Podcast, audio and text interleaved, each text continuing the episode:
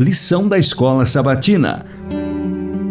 Comentários Ellen White. Educação e Redenção. Lição 1. Educação no Jardim do Éden.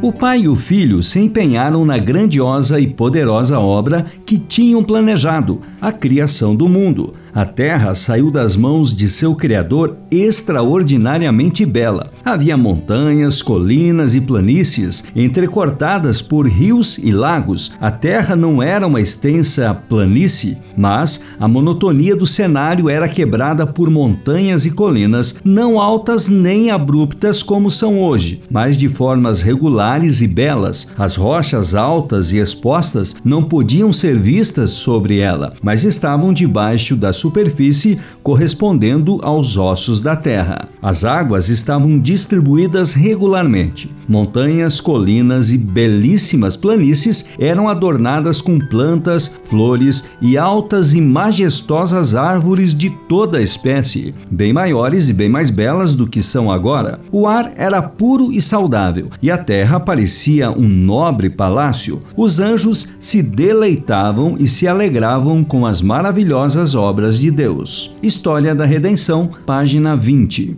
Favorecidos com elevados dons espirituais e mentais, Adão e Eva foram feitos um pouco menores do que os anjos. Hebreus 2:7. Para que não somente pudessem discernir as maravilhas do universo visível, mas também compreender as responsabilidades e obrigações morais. A sala de aula.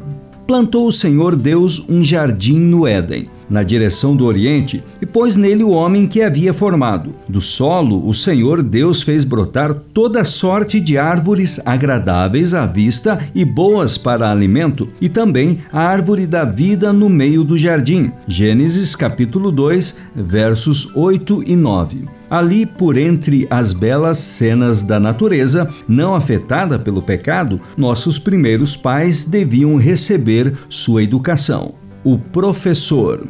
Em seu interesse em favor de seus filhos, nosso Pai Celestial dirigia pessoalmente sua educação. Muitas vezes, eles eram visitados por seus mensageiros, os santos anjos, e deles recebiam conselho e instrução. Outras vezes, caminhando pelo jardim quando soprava a brisa do dia, ouviam a voz de Deus e, face a face, tinham comunhão com o Eterno. Seus pensamentos em relação a eles eram pensamentos de paz e não de mal. Jeremias 29, 11.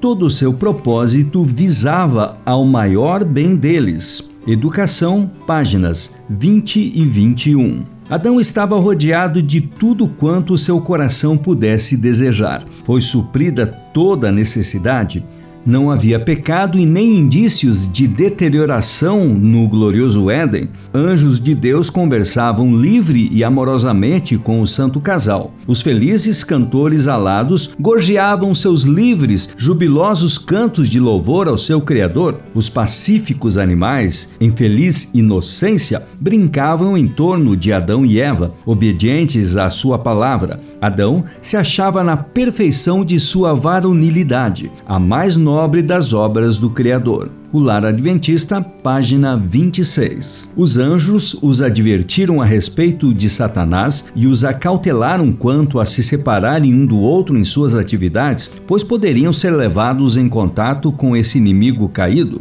Os anjos também lhes ordenaram que seguissem bem de perto as instruções que Deus lhes tinha dado, pois somente na perfeita obediência eles estariam a salvo. Só então este inimigo caído não teria nenhum poder sobre eles. Primeiros Escritos, página 147.